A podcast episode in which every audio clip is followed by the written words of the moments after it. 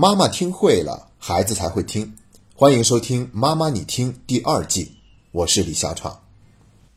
最近呢，在网上有这样一则新闻，说的是有位家长开跑车接送孩子上下学，后来呢就被老师在班级群里要求换一辆普通车接送孩子，理由是这样做会引起孩子们的攀比，不利于教育。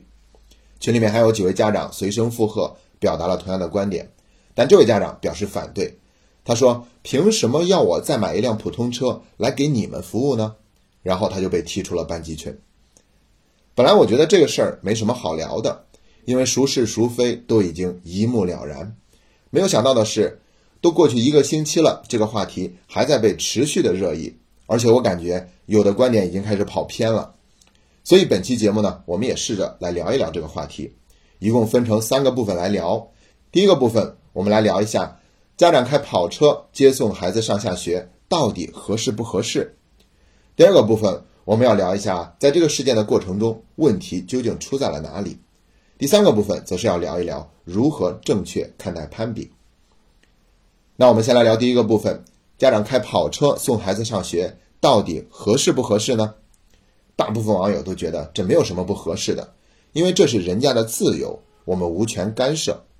而且呢，也未必会引起攀比，因为差别太大的时候，其实反倒就不容易攀比了，大家都会知难而退。就算是攀比呢，那也是其他家的孩子攀比。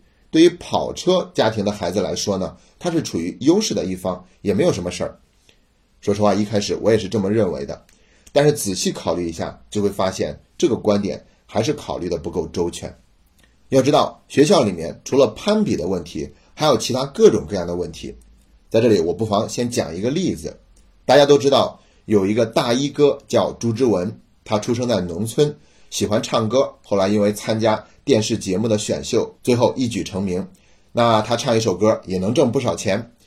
后来呢，他继续生活在自己的农村老家，而且做很多的公益事业，比如给村里面修路。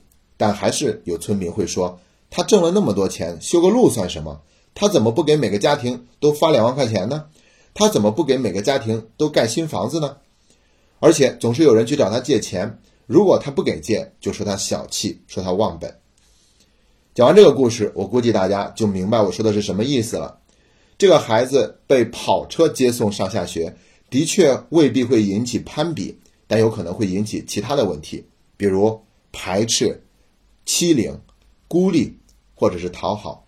因为你们家有跑车，所以。可能会有一帮人经常围在他身边去讨好他，这样他身边就多了一群虚情假意的朋友，为的就是希望能够从他身上得到一些好处。而一旦没有得到的时候呢，可能就会变成了讽刺。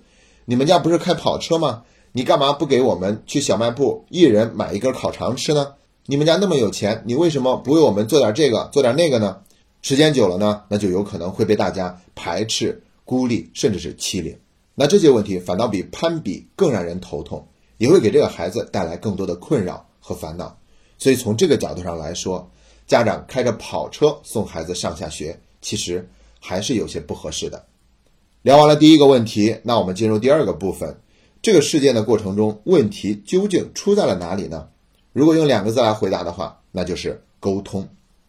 这个沟通啊，根本就没有沟通到点儿上。那之所以说不到点儿上，就是因为初心不正。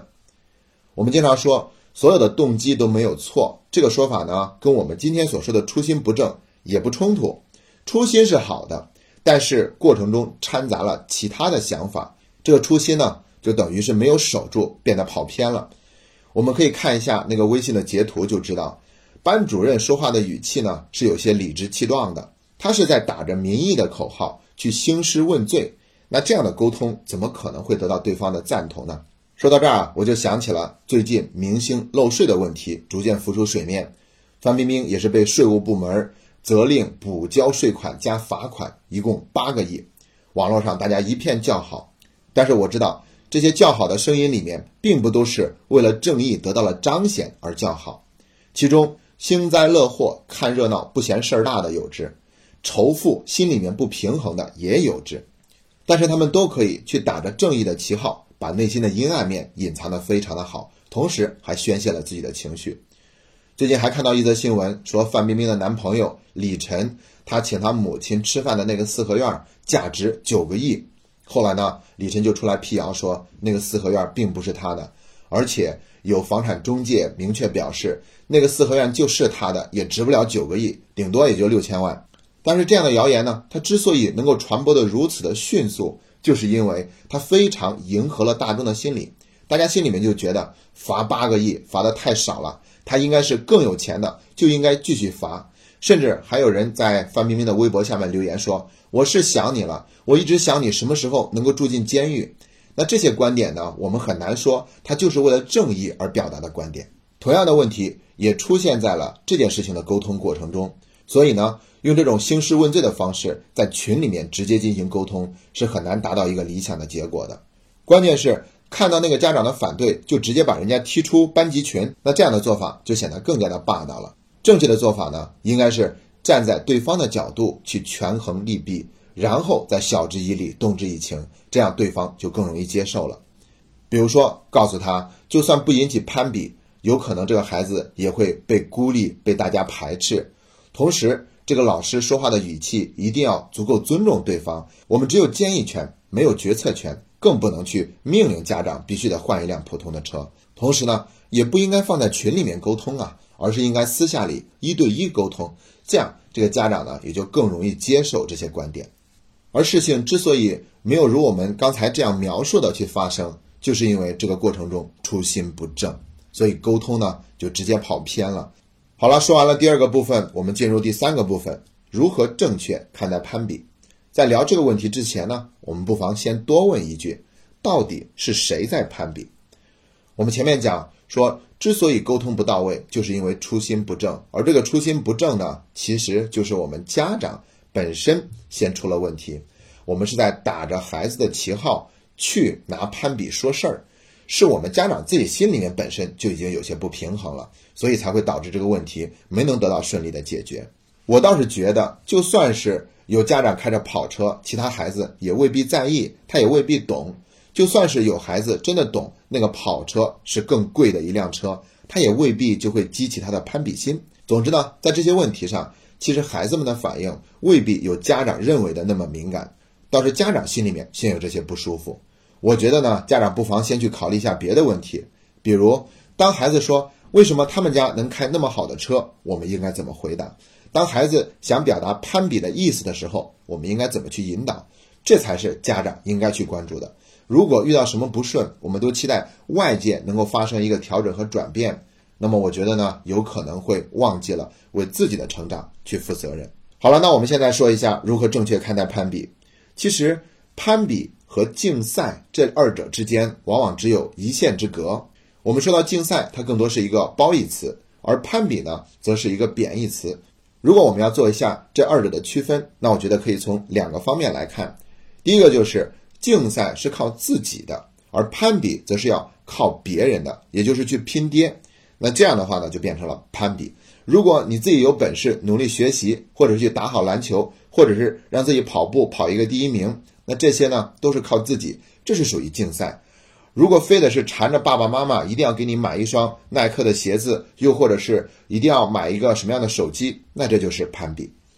这是第一个方面。第二个方面呢，就是不违背社会公德礼仪规范的，那是竞赛；违背了的呢，则叫攀比。这个时候，就算是你靠自己，那也是攀比。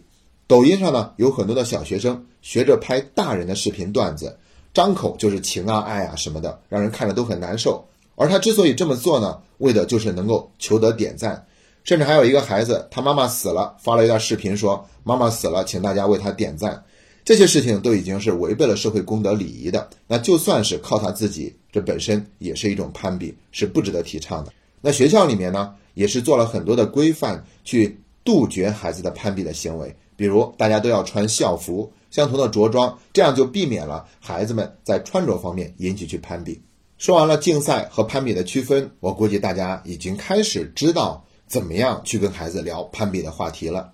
像当初，像前面我们说的两个问题，一个是当孩子说为什么他们家开的车那么好，而我们家的车这么便宜，怎么这么破？那我们应该怎么回答？还有一个就是当孩子有攀比心的时候，我们应该怎么去引导？那这两个问题呢，不妨就作为本期节目的思考题留给大家。要知道，没有所谓的标准答案，只要我们看清了竞赛和攀比的区分，那这些问题也就更容易得到一个回答。